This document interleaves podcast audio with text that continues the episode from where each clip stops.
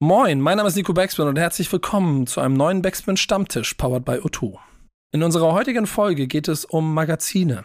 Es gibt mittlerweile sehr wenige Musik-, Kulturmagazine. Es gibt das Wetter, das sich als eine Institution etabliert hat und es gibt zum Beispiel das Ausruf-Fanzine.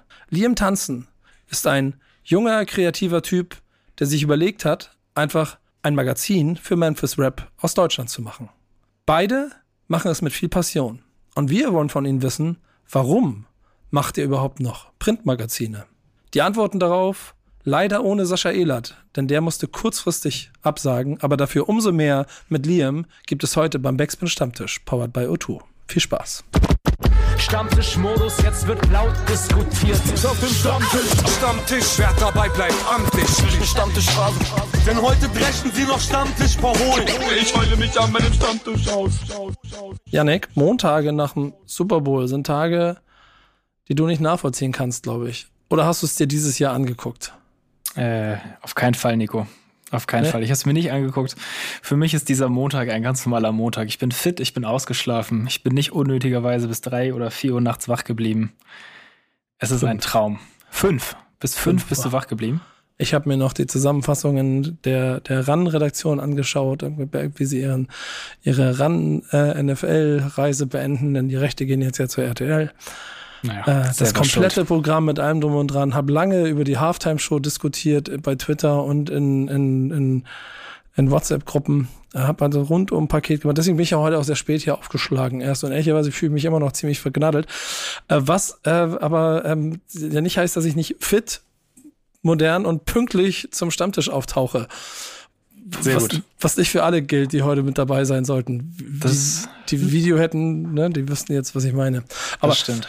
ja, nee, wir, wir hatten eine schöne Idee. Wir wollten über Magazine reden, ne? Und ich, Ja. also ich, ich, ich glaube, ich hole mal, das mache ich gleich. Ich hole gleich mal ein bisschen dazu aus. Als erstes aber mal kurz äh, die Gästesituation von dir erklärt. Ja, die Gästesituation. Du hattest es angesprochen, wir wollten über Magazine oder wir sprechen ja auch immer noch über Magazine, Musikmagazine. Ähm, wie immer mit zwei Gästen. Bei Gast Nummer eins, äh, dem Sascha von äh, Das Wetter, hat es jetzt leider ganz, ganz kurzfristig nicht geklappt. Deswegen heute eine kleine Dreierrunde. Ähm, deswegen freue ich mich aber umso mehr, ähm, dass vom Ausruf Fanzine äh, Liam hier am Start ist. Liam ist junger, ich würde jetzt einfach mal sagen, Künstler aus Hamburg, kann man wohl so sagen. Also hat schon in sehr, sehr jungen Jahren für die Juice Sachen illustriert, äh, macht viel Graffiti ähm, und weswegen er heute hier sitzt, äh, ja, bringt in Eigenregie das Ausruf Fanzine raus. Ähm, deswegen sehr, sehr schön, dass du hier bist. Ich freue mich drauf, dass wir heute ein bisschen quatschen. Moin, ey, vielen, vielen Dank, dass ihr mich eingeladen habt. Ich fühle mich geehrt und ja, war auch ganz überrascht tatsächlich, aber freue mich sehr. Ich habe ich hab eine Sache, die wir vorher erklären müssen, wir beide, Liam, ne? Bist auch Hamburger. Ich sehe hier Jo. auf diesem Magazin steht Ausgabe Nummer drei. Hast du noch mal Mhm. Ausgabe eins und zwei für mich? Ausgabe 1 habe ich wirklich für niemanden mehr. Ich habe für mich selber, glaube ich, eine. Ah. Ausgabe 2 habe ich noch so drei, vier Stück, da könnte ich dir noch mal eine zukommen lassen. Äh, Das, das ist auf jeden Fall ein Deal, weil das, mich solche triggern solche Sachen hart. Und als ich dann die drei gesehen habe, wollte ich auf jeden Fall eins und zwei haben. Ähm, dass die eins nicht mehr da ist, das ist gut. Das ist ja das Schöne, was wir bei Backspin genauso erzählen können. Wenn du eine eins haben möchtest von der Backspin von 1994, schöne Grüße. Guck mal bei, ähm, gibt's eBay noch? Äh, guck mal nach, ob du irgendwo eine findest. Äh, die Preise variieren immer mal so zwischen, mal gibt's auch für 15, 20 eine, mal aber auch über 30. Jeden Wertanlage. Perspektivisch auch hin. Ja, aber, aber, aber das Zweite daran ist, und das ist das, was ich daran gerne mag, die Nummer drei zeigt mir, dass es auf jeden Fall hier einen Plan dahinter gibt, etwas mit äh, Schweiß, Blut und Tränen voranzuführen und immer weiterzumachen. Und darüber wollen wir heute reden. Denn das war so ein bisschen Idee. Zum einen das Wetter. Schöne Grüße, Sascha, wenn du das hier hörst. Ey, du musst bitte unbedingt nochmal nachkommen. Denn das, was aus dem Wetter entstanden ist, wenn man Ausgabe 1 davon in der Hand hat und diesen Hochglanz-Fancy mit Valentino-Anzeige auf dem Rück, Rück, Rückseite äh, Part Nummer 29, dann ist das auf jeden Fall eine Entwicklung, die ich mir, es wäre so schön, wenn wir haben, haben wir eigentlich jetzt mal Videoblog eingeführt, noch nicht, ne? Ich mach's jetzt hier für euch. Wenn man von diesem hier Stück Nummer 3 quasi auch irgendwann bei 29 in DIN A4 oder in einem eigenen, eigenen Format und groß und rund denkt, äh, das sind die Dinge, die ich mag. Die Backspin selber hat auch mal so angefangen, nicht in dem Format, aber auch als wirkliches Fanzine und ist eigentlich bis heute auf eine gewisse Art und Weise das auch immer geblieben, ist natürlich professionalisiert worden, ist groß geworden, hat riesengroße Auflagen gehabt in den Spitzenzeiten. Ähm, ist aber auch ein Produkt, das am Ende der Zeit so ein bisschen äh, zu, zu, zu Opfer gefallen ist, in dem wir uns befinden, weil Printerzeugnis machen einfach ziemlich teuer ist und Printerzeugnis machen auch ziemlich kompliziert und schwierig ist, wenn man es machen möchte. Und darüber wollen wir heute reden. Genau, darüber wollen wir reden. Ähm, wir haben das Ganze wieder zusammengefasst in einer schönen Leitfrage, die wie immer super schnell, super einfach zu beantworten ist. Ähm, warum machst du, in diesem Fall du, äh, heute noch ein Printmagazin? So heißt die Frage für heute. Und ähm, da steckt natürlich irgendwie ganz viel drin. Nico hat es eben ein bisschen angedeutet, so Printmagazine ja so ein bisschen aus der Zeit gefallen. Ähm, deswegen einfach mal so die Frage, was motiviert einen irgendwie so ein Herzensprojekt überhaupt zu machen? Wie viel Job, wie viel Passion steckt da drin? Wie viel Arbeit? Was sind so Herangehensweisen? Ähm, was macht überhaupt 2023 noch ein gutes Musikmagazin aus?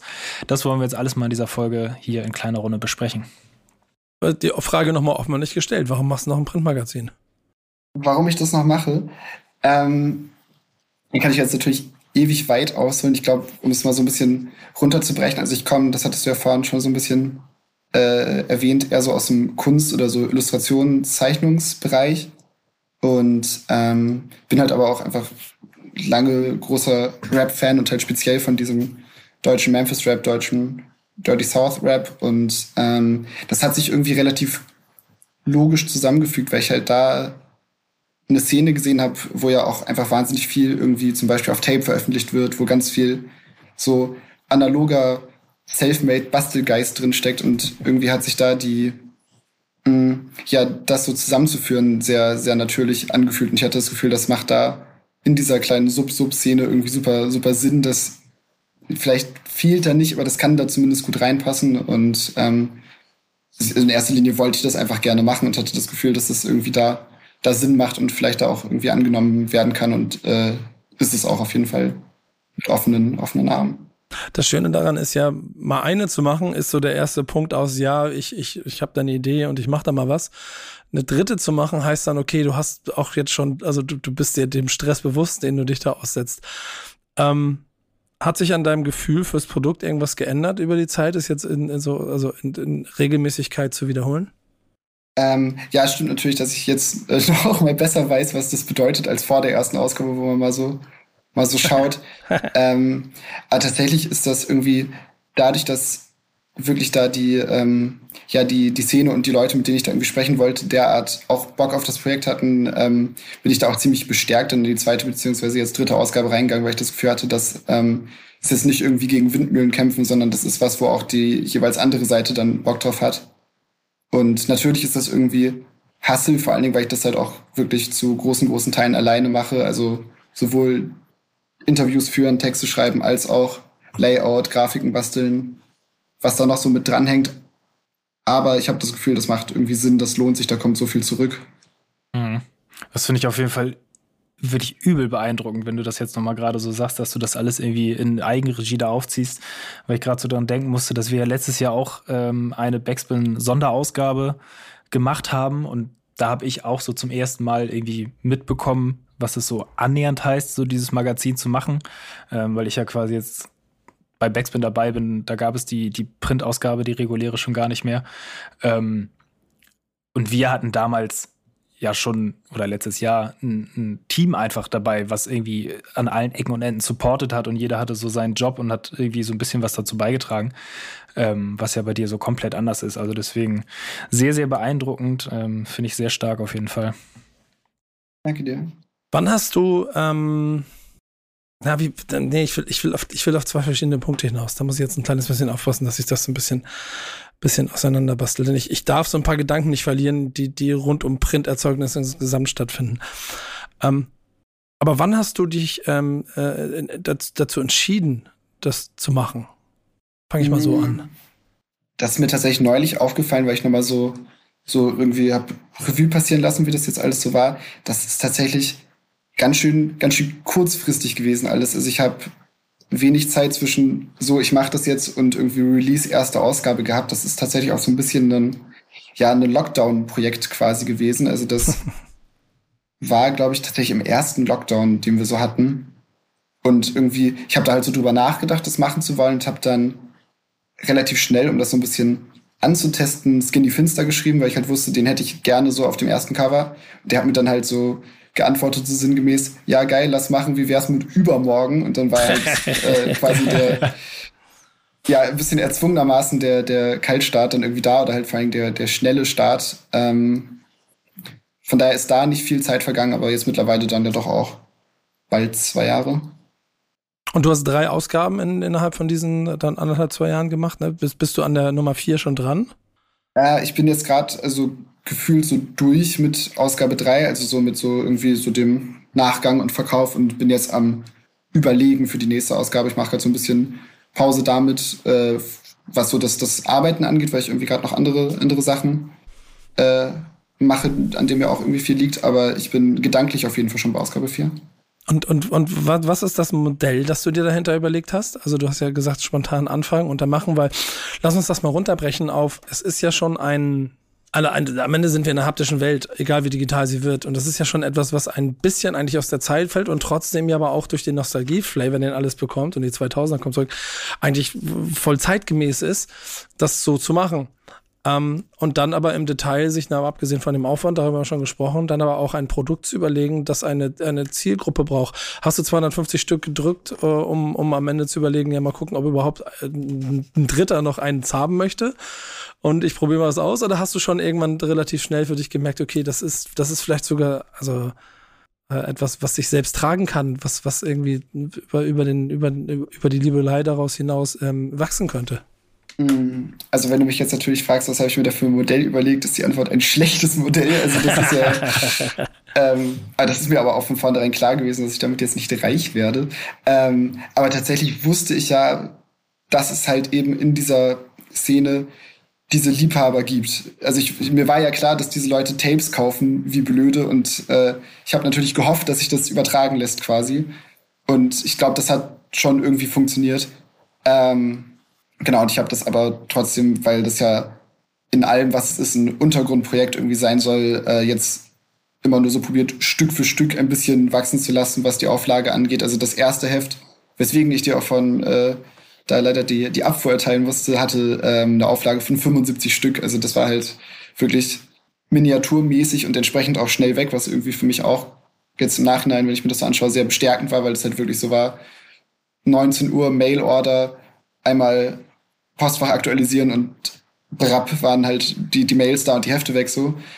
Und ähm, genau, jetzt habe ich halt ja irgendwie auf der dritten Ausgabe äh, mit Casper doch echt einen, ja, auch irgendwie absurd großen Namen gehabt, womit ich auch äh, im Leben nicht gerechnet hätte, dass das überhaupt und schon gar nicht so schnell passiert. Und da habe ich dann halt geschaut, ja, wie groß kann man da jetzt werden, aber das wird auch jetzt fürs erste das Maximum auf jeden Fall sein. Ich denke, nächste Ausgabe werde ich auch da in der Auflage wieder ein bisschen runtergehen, weil ich ja eben halt auch diese, diese Kernzielgruppe in der Szene irgendwie bedienen will. Wie ist denn die Zielgruppe und wie reagiert die auf dich?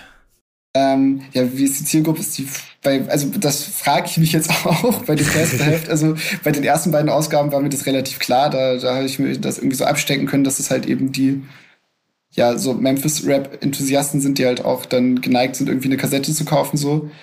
Ähm, und genau, eben bei der, bei der neuen Ausgabe war ich mir da jetzt dann unsicher, wie die Zielgruppe aussehen wird oder vielmehr, wie groß die werden kann. Ähm, aber wie die reagiert, ist auf jeden Fall durchweg sehr positiv. Also ich war da, ähm, war da sehr froh, wie das alles gelaufen ist, zumal ich so ein bisschen, ähm, naja, nicht von außen kam. Also ich war da schon lange enthusiastisch drin, aber nicht aktiv insofern, als dass man das mitbekommen hätte. Also ich habe halt das für mich alles verfolgt, aber ich war da jetzt nicht in irgendwelchen äh, Tape-Sammlerforen unterwegs oder so. Und ähm, ich hatte aber da trotzdem das Gefühl, dass da alle irgendwie irgendwie froh sind, dass es das jetzt gibt und da äh, ja nur sehr viel, sehr viel Liebe und auch äh, Enthusiasmus für das Projekt zurückkam. Auch äh, bei den Leuten, die da irgendwie jetzt beteiligt waren auf irgendwie Interviewseite oder so, aber auch bei Leuten, die das einfach jetzt gekauft haben. Aber gab es denn für dich irgendwie so einen, so einen ausschlaggebenden Punkt, wo du gesagt hast, jetzt werde ich aktiv, jetzt mache ich ein Heft? Oder war es denn doch eher, was du eben so schon angeschnitten hast, so ein bisschen so ein Lockdown- Langeweile-Projekt, ohne das irgendwie negativ zu meinen, aber es haben ja auch viele irgendwie angefangen, Bananenbrot zu backen und du hast halt ein Fanzine, ein Fanzine gebaut. Äh, nee, ich hatte tatsächlich schon Lust, ähm, was beizutragen. Irgendwie. Also das mhm. war jetzt kein, kein Langeweile-Projekt oder so. Ähm, so dieses Partizipieren wollen, das hatte ich aber auch vorher an anderen Stellen schon. Also ich habe mich jetzt nicht immer irgendwie bewusst aus einem rausgehalten oder so. Du meintest ja auch vorhin schon, ich habe für die Jews illustriert. Ich habe schon irgendwie immer probiert, so in meinem, äh, meinen kleinen Möglichkeiten irgendwie an, ja, keine Ahnung, wie man es nennen will, an, an Hip-Hop irgendwie teilzuhaben, äh, ohne, ohne zu rappen oder so. Ähm, genau, und äh, entsprechend war das da auch schon eine, schon eine bewusste Entscheidung, da jetzt nochmal was, was reingeben zu wollen, was ich halt eben leisten kann quasi. Mhm. Ja, finde ich, also ey, ich habe es ja eben schon mal gesagt, größten Respekt dafür. So gerade dieses, ich stelle mir das so schwer vor, dieses einfach erstmal loszulegen. Also ähm, auch jetzt wieder, ne, Beispiel die, die Backspin Sonderausgabe, so einfach erstmal anfangen, erstmal machen. So, das ist ja schon, schon so eine Schwelle, über die man dann irgendwie erstmal rüber muss. Ähm, also, ja. Ey, wusstest du, was du machen willst? Ähm, ja, also für die erste Ausgabe schon. Also da wusste ich schon relativ schnell irgendwie, was mich da so interessiert. Also ich habe dann ja so ein bisschen mit dem Gedanken gespielt und ähm, habe mir da relativ schnell gedacht, okay, das sind jetzt so gerade die Themen beziehungsweise Leute, die mich irgendwie krass interessieren. Und so war das bei den anderen Ausgaben eigentlich auch, dadurch, dass ich ja äh, mein eigener Chefredakteur bin, äh, kann ich das ja auch einfach so handhaben. Ich kann ja wirklich einfach die Themen beackern, die ich persönlich interessant finde. Da, äh, das kann dann besser oder schlechter angenommen werden, aber vom Ding her kann mir da ja keiner reinreden so. Und ähm, entsprechend kriege ich da schon immer gut, gut was zusammen, was irgendwie meiner Meinung nach Sinn macht in so einem Heft. Und was sich irgendwie, irgendwie lohnt, für mich da so dran zu bleiben. Ich habe gerade zwischendurch eine Nachricht von Sascha Ehlert bekommen, der liebe Grüße an dich ausrichten lässt äh, ihr kennt euch ja offensichtlich auch, ähm, der leider ja, wie wir schon beschrieben haben, verhindert war und kurzfristig absagen musste. Er hat mir versprochen, dass er uns noch eine kleine äh, Sprachnachricht zur Leitfrage schickt, dass wir dann seinen Gedanken auch noch dazu kriegen und ihn auf jeden Fall ähm, zumindest einmal noch mit eingebunden haben, ihn aber nochmal in den nächsten Wochen mit positionieren in einer neuen Folge, dann leider, leider ähm, vielleicht in anderer Konstellation. Es sei denn, du kommst mit Ausgabe 4 und wir müssen darüber reden, ähm, wann die dann kommt. So, ich, ich stelle mir gerade vor, gerade wenn du so Skinny Fenster beschreibst und auch Casper, das sind ja alles Leute, die teilweise proaktiv, also oder selber das, das, das, das, das Genre, um den es geht, Memphis Rap quasi klar auf der Brust tragen oder ist tief im Herzen. Jetzt ist das Ganze ziemlich nischig. Hast du das Gefühl, du hast Leute erreicht, die vorher noch nichts damit zu tun hatten? Oder bedienst du Leute, die jetzt endlich ihr Sprachrohr haben?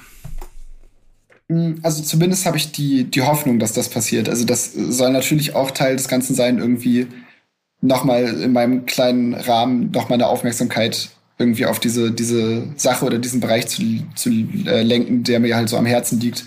Ähm, und das ist natürlich auch Teil der, der Casper-Titelstory irgendwie gewesen, der, der Versuch, da nochmal vielleicht andere Leute reinzukriegen. Und ich denke auch, das hat bestimmt irgendwie geklappt. Ich kann natürlich jetzt nicht, äh, nicht nachmessen, wie sich das jetzt in den, keine Ahnung, in den Tape-Verkäufen von Alphamob äh, umgerechnet. Das weiß ich natürlich nicht, aber ich, ich hoffe sehr, weil mir das wirklich, wirklich ein, ja, irgendwie einfach ein Anliegen ist, diese ganze Geschichte, dass das nochmal ein paar Leute gesehen haben, die da vielleicht vorher den Zugang nicht gehabt hätten. Kannst du mir deine Basis mal erklären? Wo, wo, wo ist das bei dir passiert? Also, du, es braucht ja schon jemanden, der ganz genau weiß, was er, wovon er da redet und was er da macht. So bist du durch die Sümpfe vom Memphis gelaufen und hast äh, da schon oder, oder irgendwelchen Kofferraum irgendwelche äh, Tapes dir von äh, Leuten äh, gekauft, äh, von den du sonst nicht über die Straße getraut hättest? Oder bist du mitten reingegangen? Oder bist du ein Fan von hier? Oder ist es eine Faszination? Was, was ist thematisch deine Brücke zu Memphis Rap? Hm, also ich bin einfach schon, schon weit darüber hinaus lange großer, großer Rap und vor allen Dingen Deutschrap-Fan, Enthusiast gewesen irgendwie. Und ich glaube, ich habe das lange immer so lose am Rande quasi mitbekommen sowohl die quasi originalen Memphis-Sachen als auch dann die deutschen Adaptionen.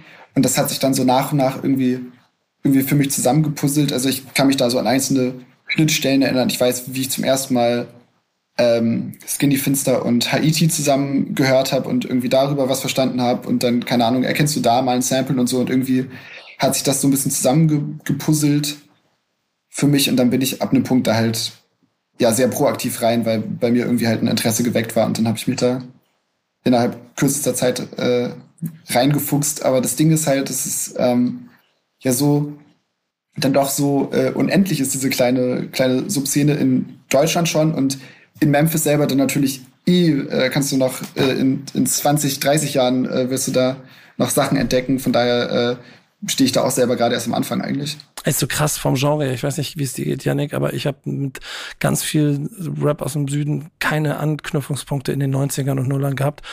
Mhm. Was eine Schande ist, weil ich jetzt ja auch zu denen gehöre, die quasi auf der Welle des, äh, des, des Erfolgs in den letzten zehn Jahren mitgeritten sind und es sich angehört haben, ein bisschen später Einstieg gefunden habe, aber jetzt auch es vollkommen logisch ist und ganz viel davon in meinen Playlisten stattfindet und ich dann denke, aber gut, Alter, aber alles von früher habe ich mir halt nicht angehört. Das konnte ich irgendwie, konnte ich irgendwie nicht, mochte ich irgendwie nicht. Ich weiß nicht, wie es bei dir war. Doch, Sam, ich habe da auch, ist wie so oft irgendwie gar keine richtige Erklärung für so, aber ich habe auch so ein bisschen diesen, genau wie bei dir, so diesen Einstieg verpasst. Ähm, vielleicht zählt bei mir noch so ein bisschen die Ausrede, dass ich ja so ein paar Jahre jünger bin und vielleicht am Anfang eh erstmal so, naja, meine Hip-Hop- oder Rap-Sozialisierung eh erstmal so sehr frei nach, nach Gehör und Geschmack ging, irgendwie, ohne sich da wirklich intensiv mit auseinanderzusetzen. Ähm, ja, es ist so ein bisschen, ein bisschen ein blinder, blinder Fleck auf jeden Fall. Da ist noch einiges nachzuholen bei mir. Ja. Ist, finde ich, dann aber auch wieder so ein typischer, so ein typischer Fall von so in den richtigen Situationen irgendwie klingt diese Musik, finde ich, dann auch noch mal einfach ganz, ganz anders als, ähm, als so, weiß ich nicht, 0815 irgendwie im Bus zu hören. So, ich weiß nicht, was ihr, ob ihr, ob ihr wisst, was ich meine, aber so in manchen Situationen fühlen sich so, so Songs, ja, einzelne Songs irgendwie so ganz, ganz anders an. Ich finde, so bei diesem ganzen äh, Südstaaten-Kram kommt das irgendwie sehr viel, bei mir zumindest sehr viel häufiger vor, dass ich das entweder so richtig doll fühle oder halt einfach so in Momenten halt gar nicht einfach. Das ist immer so sehr, sehr hoch und sehr, sehr tief meine Wahrnehmung da. Du hast ja am Ende ein Thema, Leben, das ziemlich spitz ist. Das haben wir ja schon besprochen. Und das natürlich dann auch alles, was du darum machen kannst, relativ einschränkt erstmal, solange nicht die große breite Masse Bock drauf hat. Jetzt hätten wir ja mit Sascha heute jemanden gehabt von Das Wetter, der ja auch eine, eine Entwicklung in ihrem Produkt äh, vorgenommen haben, die ähm, irgendwie dazu geführt hat, dass es ja auf jeden Fall ein sehr vokes ähm, äh, State-of-the-Art-Magazin geworden ist, das, das so sich, sich gut auf jedem Schreibtisch macht, auf dem es liegt, ähm, um ein bisschen drin zu blättern und das ja auch genremäßig ziemlich schnell Grenzen gesprengt hat, kein reines Musikmagazin mehr ist. Ähm, Hast du die Intention bei dem, was du da machst, ähm, dir so erhalten, dass es dir im Prinzip darum geht, als Fan für ein Genre etwas zu machen? Oder triggert dich das auch, das Produkt selber zu modifizieren und vielleicht auch nochmal eine andere Art von Magazin auch wirklich zu machen? Mhm. Also mir ist schon sehr bewusst, was irgendwie das Ausrufzeichen ist, insofern, als dass das eine, eben wie du es auch selber sagst, sehr spitz zulaufende, sehr äh, kleine Angelegenheit ist, irgendwie was so die, die Themen angeht, wobei innerhalb dieser kleinen Welt wahnsinnig viel irgendwie möglich ist, aber ähm, das natürlich trotzdem irgendwie ne, beschränkt ist. Ähm, und das Ding ist, mich interessiert auch wahnsinnig viel anderes, aber das ähm, muss dann für mich irgendwie an anderen Stellen stattfinden. Also ich schreibe auch an, an anderen Stellen irgendwie über Hip-Hop und das ist dann ähm, ja was Separates. So. Also ich bin schon froh, dass das so, so ist, wie es ist und will das jetzt nicht äh, auf, auf Wettergröße skalieren. Falls mir das äh, jemals möglich wäre. Und du hast ja selber auch für die Juice gearbeitet und so. Welchen, welchen Stellenwert misst du generell dem Printprodukt 2023 bei? Mhm. Ich glaube halt, dass du da tolle Möglichkeiten hast, die du an anderen Stellen nicht hast. Also Stellenwert für mich selber ist, ist extrem hoch und ich bin sehr froh, dass es da überhaupt noch Sachen gibt und andersrum sehr, ja, sehr traurig um die Sachen, die, die das nicht mehr gibt, weil ich halt glaube, dass äh, irgendwie jedes, ja, jedes Medium mit einer, mit einer eigenen mh, hm, Möglichkeit kommt, irgendwie Sachen, Sachen darzustellen, Sachen zu erzählen. Und glaube schon, dass es äh, ja wichtig ist und wichtig wäre, dass es nicht, äh, nicht völlig verschwindet, auch wenn es dann natürlich irgendwie Sachen gibt, die dann an anderen Stellen mehr Sinn machen oder zeitgemäßer sind. Das ist ja schon, schon auch richtig so. Und viele Sachen sind ja auch nicht, nicht ohne Gründe irgendwie äh, ja, dahin gestorben, aber ich bin, bin schon froh, dass es halt eben zum Beispiel auch das Wetter noch, noch gibt, weil ich das irgendwie selber auch sehr gerne, gerne lese und finde, dass da ähm, ja durch das, was da halt an, an Grafikdesign und an langem Text irgendwie abgebildet werden kann, halt ähm, ja eine schöne Fläche da ist, die man sonst online oder auditiv äh, nicht hätte das, das, das Backspin-Magazin ist für viele auch deshalb ähm, immer ins Herz gegangen, weil sie, weil wir mit, mit 16, mit 16 Seiten äh, Graffiti in der Mitte äh, quasi eine Fläche geliefert haben, die man sonst so nicht hatte. Ähm, Jetzt hast du im Juice-Magazin eine Verbindung gehabt. Ich weiß gar nicht, ob auch zum Baxman-Magazin. Das, das, das Baxman-Magazin haben wir 2016 als Printerzeugnis eingestellt, weil es einfach nicht wirtschaftlich war, weil es einfach in der Zeit nicht in der, möglich gewesen wäre, das in der Breite zu machen. Die Juice auch schon, ich würde aus meiner fachkompetenten Sicht, ich mache Printerzeugnis 20 Jahre lang, auch einordnen, dass es wahrscheinlich auch nicht ganz ultra schwarze Zahlen geschrieben hat, auch in den Jahren davor, wurde dann aber auch irgendwann eingestellt und ist dann auch schleichend online den gleichen Tod gestorben. Ähm, was hat das mit dir gemacht, als die Juice, für die du selber mal geschrieben hast, auf einmal nicht mehr da war? Ich meine, du bist ja mhm. selber auch jung. Eigentlich bist du ja dann fast antizyklisch dazu, dass, dass, dass, dass das Printmagazin jetzt eine große Bedeutung in deinem Leben haben kann. Selbst bei Yannick stelle ich mir das so vor, dass ihm das eigentlich egal ist, ob da irgendwas auf dem Tisch liegt. Ähm, da kann ich ja vielleicht einmal kurz ausholen, um mal diese, diese Verbindung irgendwie zu erklären. Ähm, weil die hat nämlich tatsächlich ganz viel mit, mit Sascha äh, zu tun, der jetzt heute leider nicht, nicht da ist. Und zwar habe ich mit, boah, lass mich lügen, 13 Jahren, 14 Jahren habe ich äh, so eine Mail an die Juice geschickt, halt mit so Zeichnungen im Anhang. Und zu dem Zeitpunkt war eben Sascha Chefredakteur da und ähm, dem bin ich halt auf ewig unendlich dankbar, weil der mich äh, da reingeholt hat, weil der gesagt hat, yo, komm, mach hier die Illustrationen für uns, für die nächste Ausgabe und dann auch noch für einige, einige weitere Ausgaben. Das hätte ich ihm auch gerne nochmal noch mal selber gesagt. Ich hoffe, er hört das hier an der Stelle nochmal. Ähm, und entsprechend bin ich der, der Juice halt einfach tief verbunden irgendwie. Ich habe da auch später nochmal, ich habe da ein zweiwöchiges Schülerpraktikum nochmal gemacht und halt einfach über Jahre hinweg da irgendwie Zeichnungen beisteuern dürfen. Äh, entsprechend viel hat das mit mir gemacht, als das irgendwie zu Ende gegangen ist. Gerade auch, weil ähm, so die, die äh, der letzte Mann am Wort, äh, David irgendwie auch, ähm, weil ich den auch sehr schätze, der dann auch noch äh, online tatsächlich ein Interview mit mir dann über Ausrufsien gemacht hat und so. Also das äh, ja, das fühlte sich alles sehr familiär an und es äh, ja, tat mir entsprechend auch sehr weh. Mhm. Es ist schon tragisch, weil auch, und das hast du ja jetzt auch schon selber äh, beschrieben, dass das auch dein Teil darin war, du halt grafisch und in, in Layout-Form so ein bisschen Statement setzen kannst. So, auch, auch, auch was ausdrücken kannst eben. Und ich glaube, das ist dann, um dein Thema mal mit reinzuholen, das wird nämlich auch ganz interessant.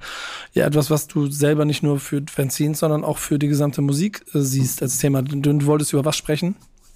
Genau, ich wollte mit euch gerne über die Rolle sprechen, die so das hm, visuelle Gesamtpaket um ein Release, sei das jetzt ein Song oder ein Album, irgendwie, welche, welche Rolle das noch spielt. Äh, ihr hattet in der letzten Folge am Rande so über, über Musikvideos gesprochen, dass es vom Ding her quasi unter ferner Liefen nur noch passiert. Und ähm, ich hatte halt überlegt, was ist ein Thema, was vielleicht Sinn macht, dass, dass ich da mit euch drüber rede. Und ich glaube, das äh, ist halt äh, da, wo sich meine zwei Welten halt verbinden irgendwie. Ja, also, und das ist halt auch die nächste Tragik, ne? Also ich, ich weiß noch, wie viel Wert und ich habe ja nicht umsonst hier ganz viele Plattencover an der Wand hängen, wie viel Wert man auf das Artwork von einem Album gelegt hat und wie viel, wie viel Ausdruck da drin steckt und und heute ist, ist glaube ich, ich glaube nicht, dass nicht weniger Ausdruck in der, in der Arbeit, in den Pixeln steht, die auf, auf einem Computer zusammengestellt werden. Aber wenn es das Singlecover für eine von 80 Singles ist diese Woche, oder eins von 40 Alben. Also hast, hast du noch, hast du noch Cover vor Augen, Janek, die dir, die dir, oder die letzten großen, die dir hängen bleiben? Nein, null. Also wirklich, ich finde, das ist ein sehr, sehr nices Thema, weil ähm, es ist, wie du sagst, also Cover habe ich kaum mehr welche im Kopf. Also wenn ich jetzt so ein paar Jahre zurückgehe, wo man dann eh noch mehr so sich für die so auf Alben gefreut hat, klar, da hast du direkt irgendwie so ein paar nice Bilder im Kopf irgendwie so, jetzt heutzutage nicht. Musikvideos das gleiche, da war ich jetzt auch ehrlicherweise noch nie so der, der Typ, der sich jedes Musikvideo so reingezogen hat, aber das haben wir auch schon in der letzten Folge so kurz angeschnitten. So, jetzt kommen halt die Musikvideos, wenn die Single eh schon läuft. Ähm, und die Zeit von diesen großen, richtig großen Produktionen ist irgendwie auch so ein bisschen vorbei, habe ich das Gefühl. Und ähm, ja, weil ja, das Budget einfach anders eingesetzt wird. Und ich glaube, genau. das ist das, woran es immer hakt, ne? Ähm, Du hast, du hast auch Merchandise mit als Beispiel genommen. Ich glaube, immer dann, wenn man irgendwas, äh, ein in sich schlüssiges Produkt schafft und es für eine gewisse Bubble produzieren kann, wie groß die Bubble auch immer ist, dann hat es einen Impact und dann kann es funktionieren.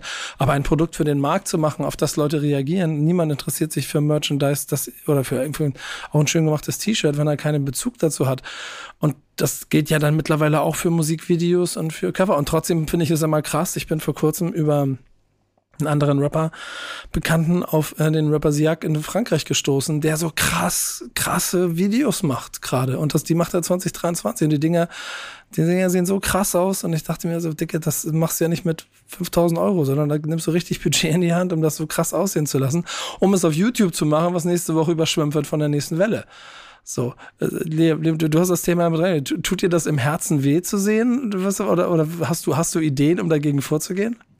Hm, vielleicht einmal kurz vorangestellt. Äh, ich habe äh, möchte mich nochmal darum bemühen, einmal darzulegen, dass ich jetzt hier nicht äh, der verbitterte äh, äh, Kunst-Hip-Hop-Atze bin, der jetzt traurig ist, dass irgendwie der, der Print stirbt und äh, die Cover nicht mehr, nicht mehr zählen. Das ist ja schon, ähm, hm, also das ist jetzt nicht so, als würde ich da irgendwie so aus so Quatsch-Nostalgiegründen irgendwelchen, irgendwelchen äh, Sachen hinterher weinen. Ich wollte mit euch halt drüber reden, weil ich das irgendwie äh, ja, spannend, spannend finde.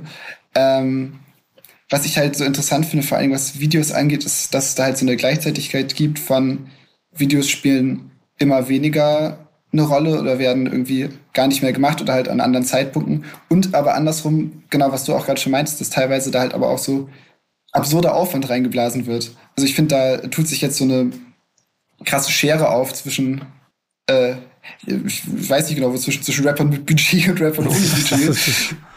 ähm, und das finde das find ich ganz interessant, dass ja schon auf, äh, ja, in so großen Lagern da irgendwie schon richtig viel noch rein, reingesteckt wird irgendwie. Mhm. Ich habe auch gerade an die, an die Colors-Shows gedacht, die ja auch also absolut geil aussehen, jede einzelne Folge. Und ich finde, da ist es halt jedes Mal irgendwie so eine Aufwertung für den Song. Also jedes Mal, wenn ich mir eine Color-Show angucke, finde ich den Song, glaube ich, nicer, als wenn ich einfach nur in Anführungszeichen den Song höre. Und ich glaube, das ist echt so eine. Da ist das Musikvideo oder die Color Show an sich so ein bisschen wie so ein, wie so ein Luxusartikel. Den muss man sich irgendwie so ein bisschen leisten wollen. Da muss man, naja, den Aufwand, das Geld halt irgendwie reinstecken wollen. Ähm, und, aber die Produkte, also es funktioniert ja auf jeden Fall noch heute. Ja, ja sorry die, die Color Show hat halt, glaube ich, extrem dieses Ding, dass es so eine Adelung auch ist, da stattzufinden irgendwie. Mhm.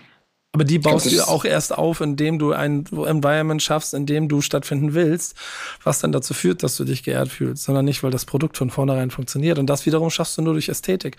Ich finde, das ist ein total interessanter, äh, äh auch komplexer Part in diesem ganzen Business, in dem wir unterwegs sind, ähm, aus. Lohnt sich das noch so viel Geld dafür auszugeben? Kann ich mir das überhaupt leisten? Oder brauche ich überhaupt so viel Geld, um es fresh zu machen? So, diese Frage muss man sich ja auch immer wieder stellen. Das ist eine, die sich Hip-Hop eigentlich von Tag eins immer stellt. In allem. Brauchen wir überhaupt viele Budgets, um irgendetwas zu machen? Reichen nicht auch 250 gedruckte Fanzines, um vielleicht damit irgendwas Geiles aufzubauen?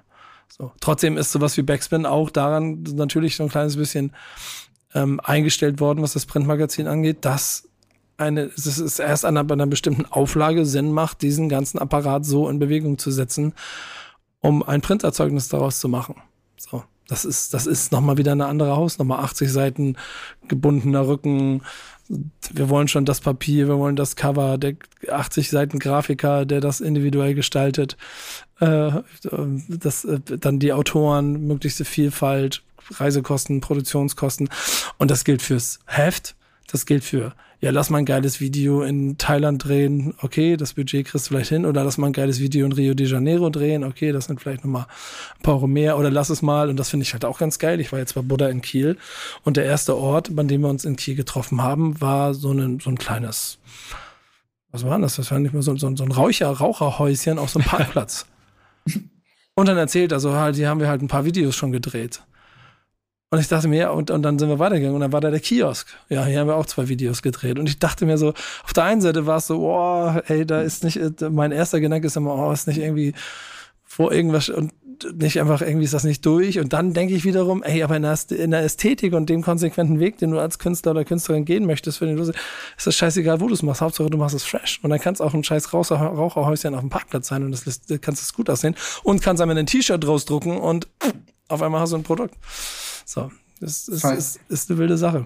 Ich glaube, dass das auch äh, so Videos äh, in, in so einem Fall extrem auf was einzahlen, was, glaube ich, gerade bei Deutschrap so die ganz wichtige Komponente ist, so eine Lokalität. Also ich glaube, das ist so, dass es halt ein, ein krass wichtiges Element ist, dass man so Orte hat, die man dann wiedererkennt oder die man aber nicht kennt und über die man was lernt. Also sowohl auf inhaltlicher Ebene als halt auch in der, in der Darstellung. So, wenn du jetzt irgendwie so was ich über Berlin weiß von Rap, also so an Straßennamen, Orten, Zusammenhängen irgendwie.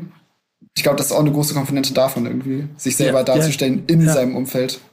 Ja, ich, ich mag das. Und ich, ich glaube, ich werde auch immer wieder so eine große Freude daran haben, wenn ich sehe, dass Leute das oder eine Idee haben, wisst ihr, um, um irgendwie was geil zu machen. Ich bin auch manchmal geflasht davon, wenn ich Budgets sehe. Dann ehrlicherweise, ich, wir kommen ja aus der Nacht, ich komme vom Super Bowl und das Budget, um so eine Super Bowl-Show und diese Bühnen, ich weiß nicht, wer von euch gesehen hat, aber schwebende Bühnen im Stadion innerhalb von fünf Minuten an Bändern hochgezogen, das war alles schon eine ganz schöne Hausnummer so. Und die, auch wenn die Leute rumkritisieren, dass das vielleicht nicht so eine fancy, oh, da, vielleicht hat ihnen ein bisschen mehr Feuerwerk oder ein bisschen mehr Strohlicht gefehlt. Es war an sich aber eine ziemlich krasse Nummer. Aber das hat ziemlich viel Budget gekostet, das so machen zu können, so ich freue mich trotzdem auch, wenn ich, und ich fand's total geil und da war viel Geld gut eingesetzt und ich fand's, fand's eine tolle Show. Ich werde mich aber genauso freuen, wenn ich wieder, keine Ahnung, vor 200 Leuten irgendeinen Untergrundrapper in irgendeinem Club sehe und der da halt einfach nichts Großes an Shows macht, sondern einfach nur von der Decke tropfen lässt. Auch das kann dann ein Stilmittel sein und es kann funktionieren. Ich habe hier was bekommen, Leute. Das muss ich mal ganz kurz. Das mache ich jetzt hier. Das mache ich jetzt un ungehört. Pass auf. Grüße aus Berlin steht hier. Hallo liebe Backspin, hallo lieber Liam. Ähm, total schade, dass ich heute nicht da sein kann ähm, und gerade nicht mitbekomme, worüber ihr gerade so quatscht. Aber ich finde es auf jeden Fall super, dass ihr uns eingeladen habt, auch in dieser Kombination, weil ich mich auf jeden Fall auch gefreut hätte, nachdem wir uns wahrscheinlich vor zehn Jahren mal kennengelernt haben, Liam, äh, mal wieder zu quatschen. Und auf jeden Fall super gut, dass du auch noch in diesem Printmagazin-Business unterwegs ist, während, während es zum Beispiel die Juice ja nicht mehr gibt. Ähm, und ihr habt mich ja gefragt, warum ich noch ein Printmagazin mache oder warum wir als das Wetter noch ein Printmagazin machen. Und ich glaube, äh, die Antwort ist sehr vielschichtig, beziehungsweise ich könnte super viele verschiedene Antworten darauf geben. Aber die, die naheliegendste ist sicherlich, dass ich einfach so ein Kulturnerd bin und es einfach liebe, über kulturelle Themen zu schreiben und auch ich liebe in was das betrifft, mich mit anderen auszutauschen und ähm, einfach ein Printmagazin machen. Die beste Art und Weise, diesen Austausch zu organisieren ist, glaube ich immer noch. Auch wenn Podcasts auch nice sind. Naja. Ähm, und deswegen mache ich ein Printmagazin und einfach letzten Endes ist ein Magazin machen mh, immer noch für mich ein Traumjob. Und deswegen wird es das Wetter, was, die, was in diesem Herbst ja zehn Jahre alt werden wird, hoffentlich auch noch mindestens zehn Jahre länger geben. So, danke euch fürs Zuhören und viel Spaß noch und auf bald hoffentlich. Peace. Ja, Sascha, auf bald. Davon kannst du ausgehen, äh, denn ich lasse dich nicht so leicht aus der Nummer raus. Ich hätte mich gerne nochmal über, darüber unterhalten und noch Nachfragen gestellt. Ich mag aber die, die, die Passion, die auch in dieser Botschaft steckt. Deswegen danke, dass du uns kurz eine kleine Nachricht geschickt hast. Ähm, bringt es aber eigentlich auf den Punkt, ne, oder Liam? Komplett. Ich äh, habe da auch gerade kräftig mit dem Kopf genickt. Vor allen Dingen, äh, wenn es darum geht, ja, das ist halt wirklich in seinem Fall ein Job, in meinem Fall ein, ein intensives Hobby irgendwie. Aber was das für ein Traum ist, halt irgendwie ein Magazin zu machen, wo man sich seine Themen, für die man brennt, irgendwie in, in seiner gewünschten Art kuratiert zusammenstellen und darüber schreiben kann. Das ist, äh, das ist schon eine tolle Sache und das ist schon, schon sehr gut, dass es erhalten bleibt. Und äh, da er beschrieben hat, über Kultur, ein Kulturnerd zu sein, das wiederum schließt dann auch so ein kleines bisschen den Kreis in Richtung deinem Thema, das du mit hattest. Weil wenn man so ein Nerd ist an so einem Produkt und an einem Produkt arbeitet, das merkt man an deinem, das merkt man aber auch am Wetter in unterschiedlicher Passion und das merkt man an jeder Backspin-Sonderausgeber, die wir noch machen und die wir noch machen werden. Wir haben einen gewissen Anspruch an das, was wir da machen. Und wenn du das in, in, auf Papier druckst, dann darfst halt nicht verkacken. Ich kann mir wetten, dass wenn du einen Rechtschreibfehler in deinem Heft findest, es kotzt dich an. Und es ist im Zweifel relativ egal. Du kannst mal, der ist nicht mehr da, aber Daniel hat hier im Team, der hat, glaube ich, Schlusslektorat bei der letzten mhm. Sonderausgabe gemacht. Der mhm. ist, der war die Woche, der war, der war, also das ist das ist eines der liebsten Menschen, den ich kenne und ich habe ihn noch nie so sauer erlebt wie in der Woche. weil, weil der war wirklich sauer. Der war, also, und ich glaube dann auch persönlich beleidigt, als dann am Ende Dinge nicht 100% äh, richtig fahren. Und dieser, dieser, dieser Enthusiasmus und diese Energie treibt Leute an, solche Produkte zu machen. Und deshalb möchte ich, wir machen es mit dem Podcast relativ einfach, haust ein Mikrofon in die Mitte und fängst an zu quatschen.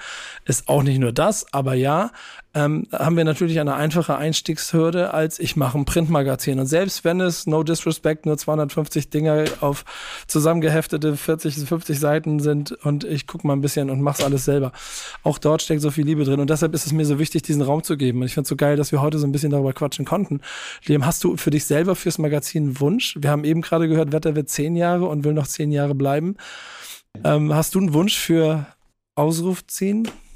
Äh, zehn Jahre irgendwann feiern zu können, würde ich mir natürlich auch krass wünschen. Ich habe vor allen Dingen aber erstmal den Wunsch, dass das für mich so interessant bleibt und ich kann mir nicht vorstellen, dass sich das irgendwie ändert, weil das ähm, ja, ich habe jetzt schon, ich, ich meinte ja vorhin schon, ich denke schon an Ausgabe 4 rum und ich habe da jetzt schon auch so Bock drauf auf die, die Themen, die ich mir da vorstelle und hoffe einfach, ja, so arg, dass das irgendwie weiterhin so klappt, dass die Leute da Lust drauf haben, mit mir zu reden irgendwie. Und dass ich das so, dass ich das so weitermachen kann, dass ich die Zeit finde und sich das soweit irgendwie für mich ja irgendwie einfach, dass es möglich bleibt. Das Schöne daran ist ja, ich glaube, wenn man, das, das kann ich erzählen, wenn du konsequent an der Sache dran bleibst, dann wird es auch immer Leute geben, die auf Bock haben, sich mit dir darüber zu unterhalten, weil du dann irgendwann derjenige bist, von denen sagst, okay, der hat so viel Liebe für die Sache. Das ist ein guter, das muss gut sein, was er da macht. Das glaube ich auch. Einen größeren Motor gibt es ja eigentlich gar nicht. Nee, nee, nee. Und das finde ich, find ich total schön. Deswegen, ey, wie gesagt, falls du noch eine 2 hast, freue ich mich. Leute, wenn ihr da draußen eine Eins habt und sie nicht mehr haben wollt, ne? schreibt mir. Schreibt mir. Das ist mein reiner Nerdtum, das mich jetzt kickt, dass ich ab jetzt regelmäßig in die, das in die Sammlung packen möchte.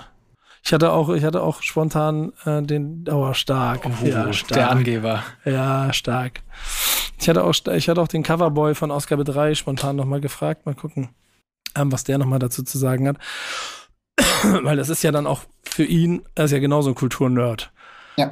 So, und ich glaube, deswegen ist der Grund, warum er auf einem Fanzine mit 250 Exemplaren auf dem Cover steht und niemand äh, drumherum sagt, nein, das können wir aus produkttechnischen Gründen nicht machen. Das Produkt, äh, Casper, nein, die ist einfach geil. Von, für und diese Liebe steckt da drin. Und die bleibt auch. Und ich glaube, das ist das Schöne daran, was wir hier so haben, wenn man irgendwie, und da bist du auch ein super Beispiel dafür, Menschen findet, die die Dinge, die sie machen, aus voller Liebe und aus vollem Enthusiasmus machen, dann werden die Dinge auch weiterleben und wir werden auch wieder bei uns auftauchen. Denn wir müssen auf jeden Fall noch mal einen Weg finden, wie wir dich und äh, Sascha zusammen äh, reinkriegen. Und oder du sowieso, also das gilt ja eh beim Stammtisch, dass jeder, der hier Gast war, auch noch mal ein weiteres Mal Gast sein muss. Was aber natürlich ein weiterer ähm, Aspekt dafür sein kann, ist, dass du einen Eindruck hinterlässt. Und das kannst du mit dem äh, Classic der Woche, den du ähm, selber mitbringen musst, mit dem du jetzt dafür sorgen kannst, dass Leute auf jeden Fall noch mehr von dir und deinen Tipps haben möchten. Ich bin gespannt, was da kommt. Ja, das äh, ist dann sehr gut, dass ich meinen Classic auch quasi on-brand ausgewählt habe.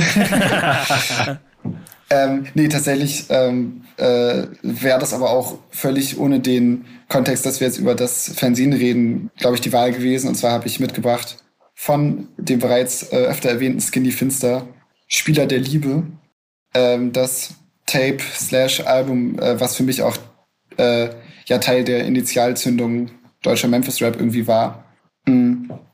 Und das für mich einfach ein einfach ein krass rundes Album ist. Ich habe es mir jetzt natürlich auch nochmal äh, öfter als ohnehin schon angehört in, in Vorbereitung auf den auf den Podcast und ähm, ja kann glaube ich das vor allen Dingen den Leuten, die vielleicht da jetzt äh, ja weniger drin sind äh, in diesem Thema, was wahrscheinlich die allermeisten sein werden, äh, wirklich sehr ans, sehr ans Herz legen, weil das Album ganz viel davon hat, was, was dieses Thema für mich so interessant macht oder was das Thema überhaupt ist. Also sei das, seien das die, die Beats, die, die Features auch, die, die Memphis Vocal Samples, die Sprache, was, was Skinny Finster auf dem Album für einen, für eine Sprache prägt, für diese, diese kleine Subszene.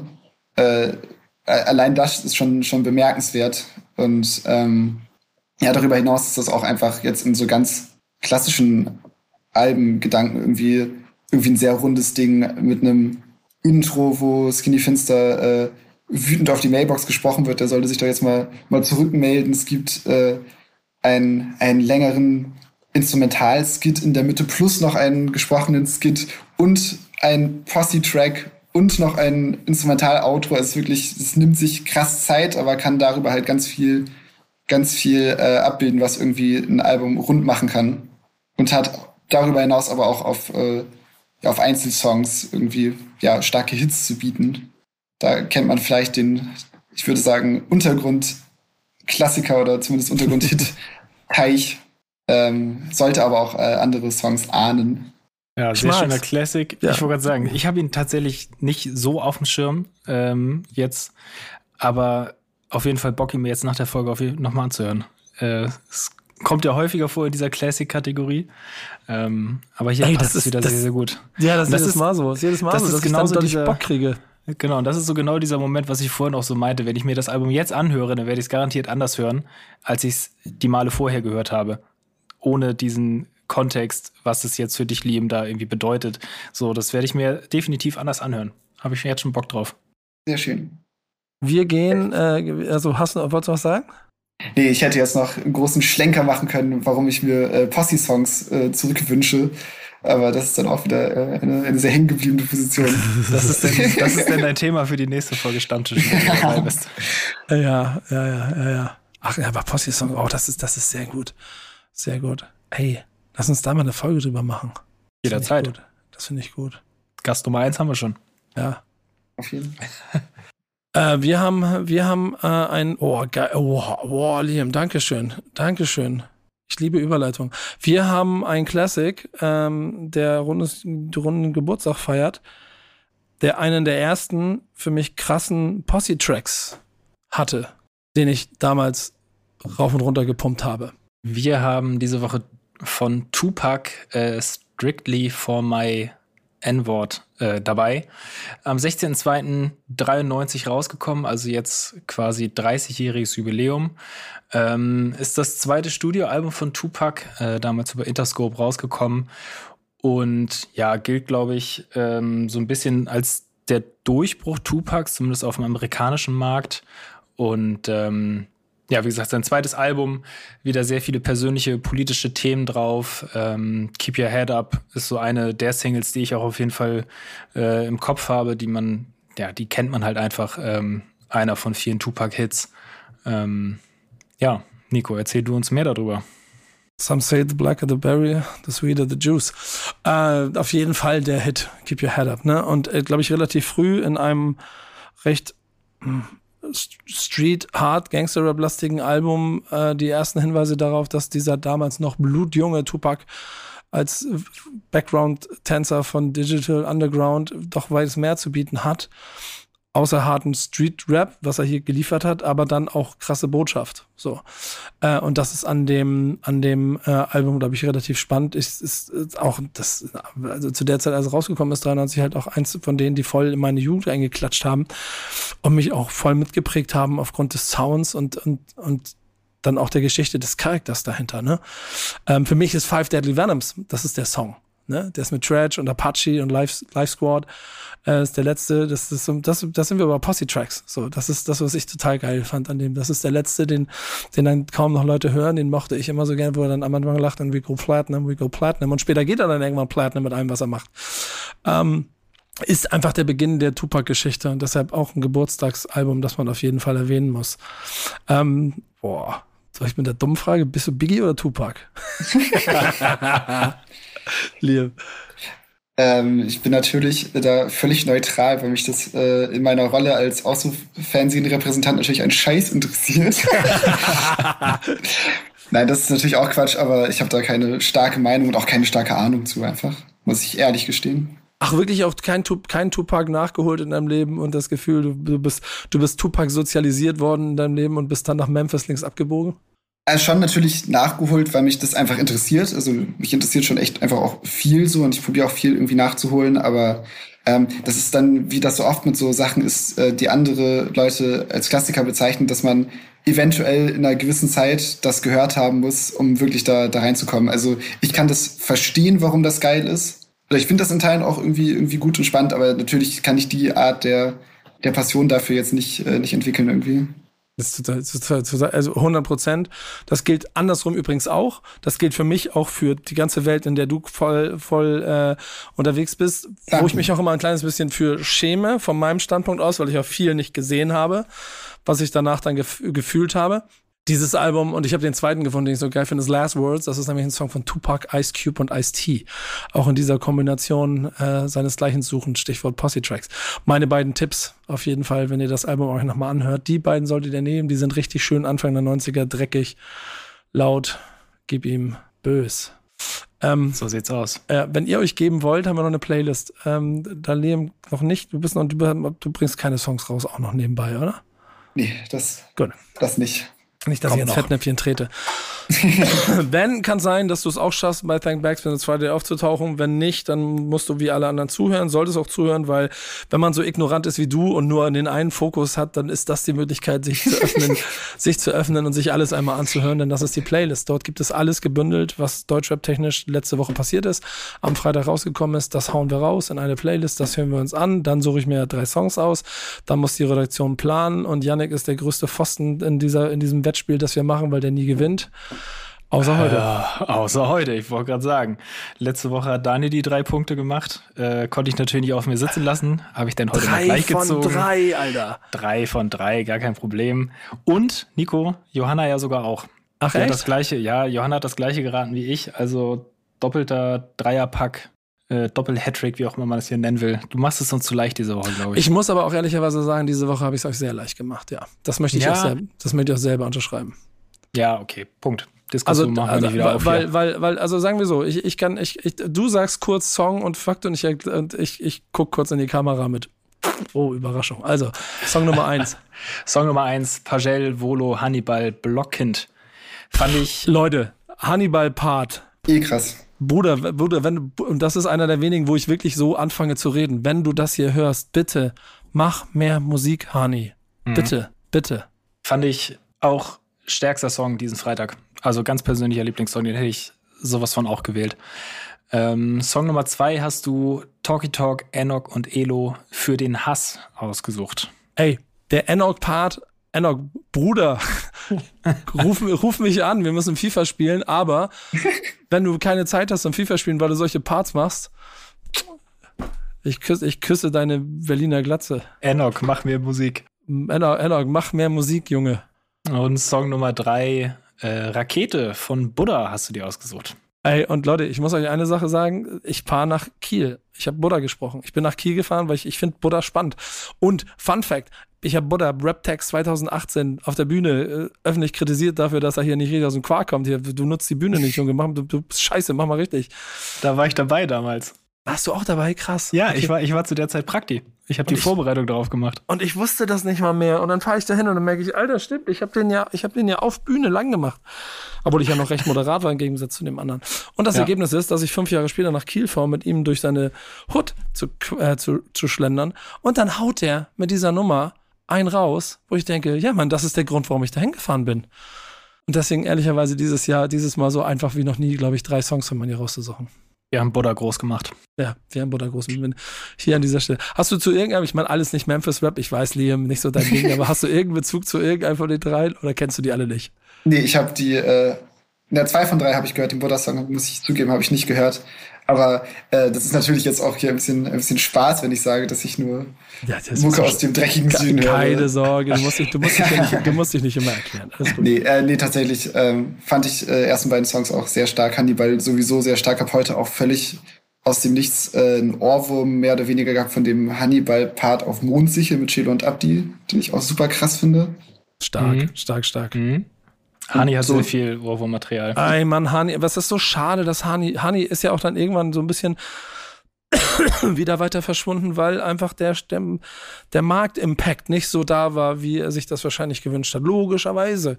So. Aber der hat so viel schlaue Sachen schon gesagt, gerappt. Das ist, also, das, ich fühle den so sehr und das ist immer so schade. So. Und ich möchte so gerne, dass er Batzen macht. Ja. Nico, den machen wir auch noch groß. Ja, den machen wir auch noch. Das. Nach Buddha nehmen wir uns den nächsten vor jetzt. Ja, aber der will ja nicht. Ich habe ja schon fünfmal angefragt. Und jedes Mal kriege ich immer, nee, Bruder, der macht gar nichts mehr. Ich so, nein, komm, spiel wenigstens FIFA gegen mich, Han. Wenn du das hier hörst, spiel bitte wenigstens FIFA gegen mich. Ich komm vorbei. Ich habe eine Überraschung für dich. Ruf mich an, sag mir wann und wo, ich komm vorbei mit einer Überraschung und dann spielen wir FIFA. Wenn du das hier hörst. Und Liam, es war mir eine Ehre und eine Freude, dass wir uns kennengelernt haben. Ähm, ich wünsche dir viel, viel Erfolg. So, wenn du, wenn du mich magst, findest du noch eine Eins irgendwo. wenn du mich ganz okay findest, zumindest eine Zwei. Und äh, ansonsten bin ich, musste ich ja jetzt irgendwie herausfinden, wann die Vier kommt, damit ich es nicht verpasse. Und spätestens dann sprechen wir uns wieder, versprochen. Ey, vielen, vielen Dank für die Einladung. Ich habe mich wirklich krass gefreut. Ich rechne euch das sehr, sehr hoch an, dass ihr da äh, mir irgendwie diese, diese Plattform gegeben habt und meinem kleinen Anliegen. Sehr gerne. Und ich freue mich auch sehr, wenn wir uns nochmal an anderer Stelle sehen und hören und äh, bringen dir zumindest eine Ausgabe 2 kann ich dir vorbeibringen. Geiler Typ. Guck mal nach, vielleicht findest du irgendwo noch eine Eins. Die guck jetzt Äh, mal Guck, auf. guck, guck nochmal nach. Guck noch mal Casper nach. hat eine. Vielleicht kannst du Casper eine abkaufen. der, der rückt die nicht raus. In diesem Sinne, na gucken. Backspin Stammtisch Sport bei U2. Bis nächste Woche. Tschüss. Stammtischmodus, jetzt wird laut diskutiert. Auf dem Stammtisch, Stammtisch, wer dabei bleibt, amtlich. Stammtisch Phase. Denn heute brechen sie noch Stammtisch verholen. Ich heule mich an meinem Stammtisch aus. Backspin. Backspin. Backspin. Backspin.